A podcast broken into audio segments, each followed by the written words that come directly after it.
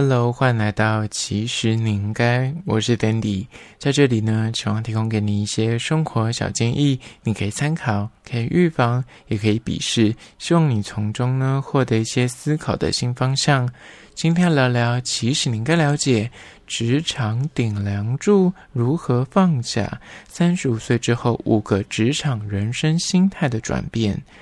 从而立三十岁呢，走到了四十岁的补火，中间呢，你在三十岁的时候，你可能拟定了你人生的目标跟方向，随着时间慢慢的往前走，在中间这个段位，三十五岁，你逐渐就会开始，哎，我知道说，哎，做得蛮好的，这个方向好像是正确的，那就继续努力的在这边耕耘。那在靠近四十岁之前，你对自己的质疑跟对生活周遭的人事物，就不再怀抱那一丝疑惑了。那也不会去自我质疑。三十五岁左右的你，心态上有什么转变呢？今天就来好好聊聊这个主题。那第一个关于说三十五岁过后的职场心态转变，就是一。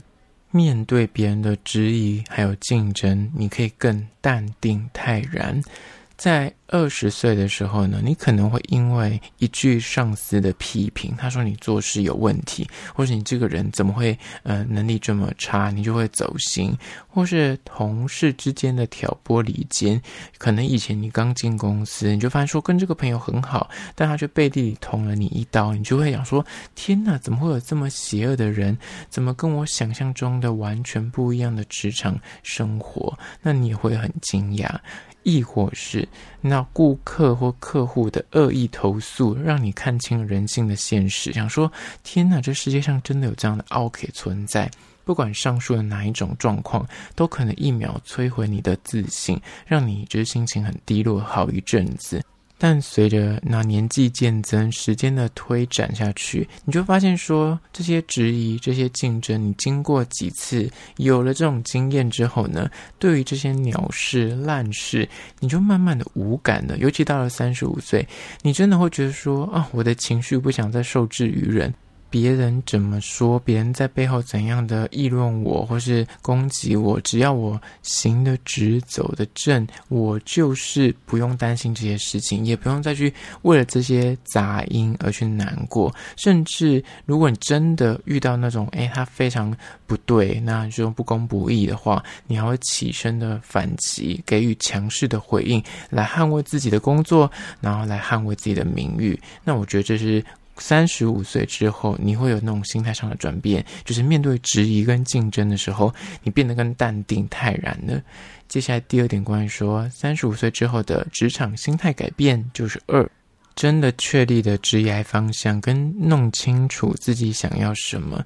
在三十岁的时候，它算是个里程碑。三十岁大部分的时候，你就会想立定一个职业的方位，你懂吗？就是说，啊，我现在二十几岁做这样的行业，那在三十岁的时候呢，你可能会觉得说，嗯，我要换工作，我要换跑道，或是我要成家立业，我要创业，或是我现在这工作，我想要晋升一个主管阶层。那这个时候是三十岁你的关卡。但到了三十五岁，三十到三十五的这个区段间呢，基本上你就慢慢的转职，就定位了。那生活工作要结婚的结婚，然后找伴的找伴，你已经来到一个前所未有的稳定状况。此时的你呢，你真的就是内心会比较定下来，就是说，哦，我现在的生活跟我的工作很像，就是我长远可以。期待的未来，或是耕耘的领域，所以这是第二点。我觉得三十五岁过后，基本上你的职业方向应该是相对比二十几岁，甚至三十岁的时候清楚非常多，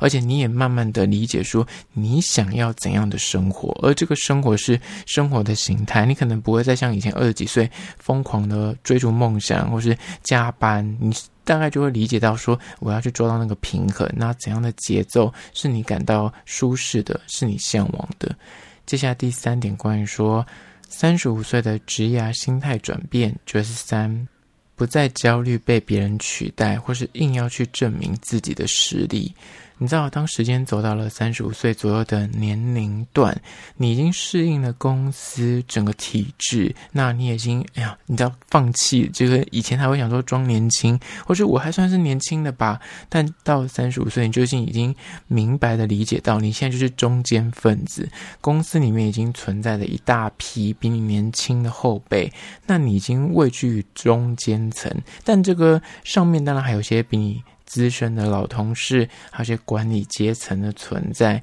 此时就已经晋升公司顶梁柱位置的你呢，所有的工作步骤啊，然后这个组织架构啊，那人与人之间的美感啊，你大概都已经摸透，也已经掌握了。那拥有了丰富的工作经验，也有一些成功的案例，否则你不会待在这间公司。那已经有些。战绩在身上，那此时这些东西就是你最好的招牌，也是你的保命符。你就不用再像二十几岁的时候，就是得要跟大家证明说你的能力有多好，或是要去抢一些啊、能够证明你自己的工作也好，或是拼那个头衔也好。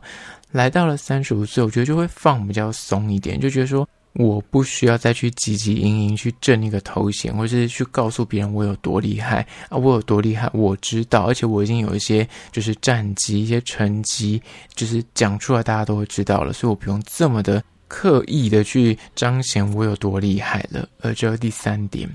接下来第四点，关于说三十五岁之后的职场心态转变，这四。你已经可以善用所有的人脉去推进工作的进度，还有提升效率了。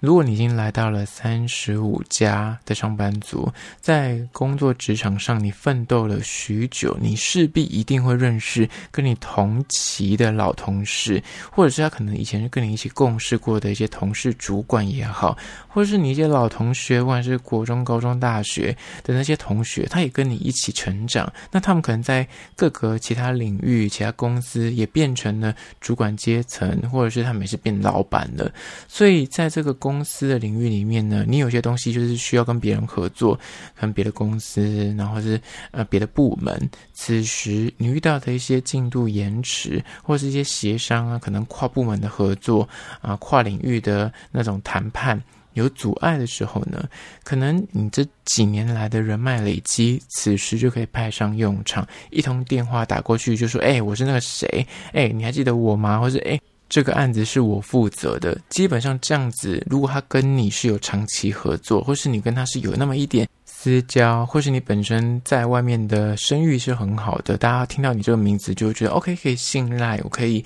相信你们公司的这个做事是没问题的。那这个状况其实真的就是可以善用你的人脉。让你的做事效率提高，那这个状态也真的是你要一些人脉的累积，你要一些年资，大家才会相信你，大家才会认可你。而这是第四点，接下来第五点，关于说三十五岁过后职场的心态转变，就是五。懂得换位思考，上司还有新进同事的心态。你知道，在职场上面呢，你做了几年之后，尤其到了三十五岁的时候，你知道上有老下有小，同一间公司里面，你做的这个职务已经非常的熟练，你也耕耘多年，对于这个公司的体制，即便是那种什么派系斗争啊。部门之间的权责归属啊，你都非常的了解。那你已经跟上司、主管，因为你年纪也相对比较大一点，你理当在公司里也做的比较久，所以跟这些上层，不管是上司、主管或是老板，有一些基本的互信关系。那你在引领一些部署啊，或者是新进人员的时候，你大概也都做过他们的工作内容，所以你对于他们的职缺跟他们遇到的问题，你都非常的了解。那这个时候，你要拿捏公司里面的人际关系的明争暗斗也好，你就可以很轻易的换位思考，就知道说，哦，我现在变成老板的脑袋来思考，为什么他下这样的决策，或者是他为什么会做这样的指示。